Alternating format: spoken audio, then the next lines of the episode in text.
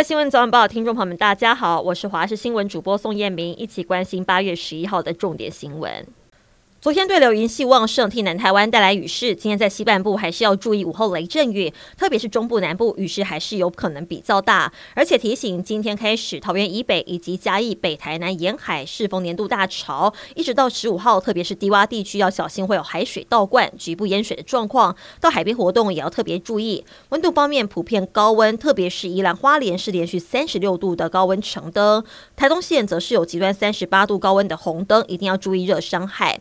而今年第七号台风木兰已经减弱为热带性低气压。另外，在日本南方海面也有一个热带性低气压蠢蠢欲动，但两者路径对台湾都没有直接影响。共军东部战区发言失意宣称，在台湾周边的联合军事行动已经完成各项任务。各界解读，这表示中国这一波围台军演暂时告一段落。中国央视播出他的谈话之后，随即同整整个军演期间海空军、火箭军的操作武器画面，像是在回顾整场的军演。美国众议院议长裴洛西在二号访台，北京随即宣布四号到七号展开围台军演，之后又透过官媒放话说军演将常态化。虽然东部战区发言没有提到军演结束，但包含 BBC 跟 CNN 等国际媒体都认为，针对这波台湾的演习暂时告一段落。美国众院议长佩洛西结束亚洲行程返回美国，时候开了第一场记者会。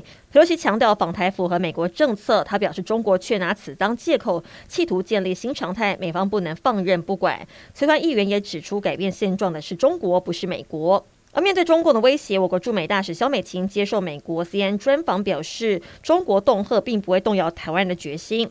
萧美琴提到，中国过去一个星期的行动不负责任、挑衅又危险，台湾会继续欢迎国际友人访问。至于中共若武力犯台，台湾是否期待美国援助？萧美琴回应，这是假设性问题。基于台湾关系法跟六项保证，台美之间有很深的羁绊，台湾还是会继续深化这样的关系，来吓阻军事行动。九号在南投，一名从事移工中介六十一岁男子被家人发现，双手跟脖子遭电线捆绑住，沉尸在自家客厅。警方经过两天追查，带回了一名涉案的外籍移工。现在要追查他是否觊觎男子一个月六七十万的收入才会行凶，也要厘清是否其他同伙一起犯案。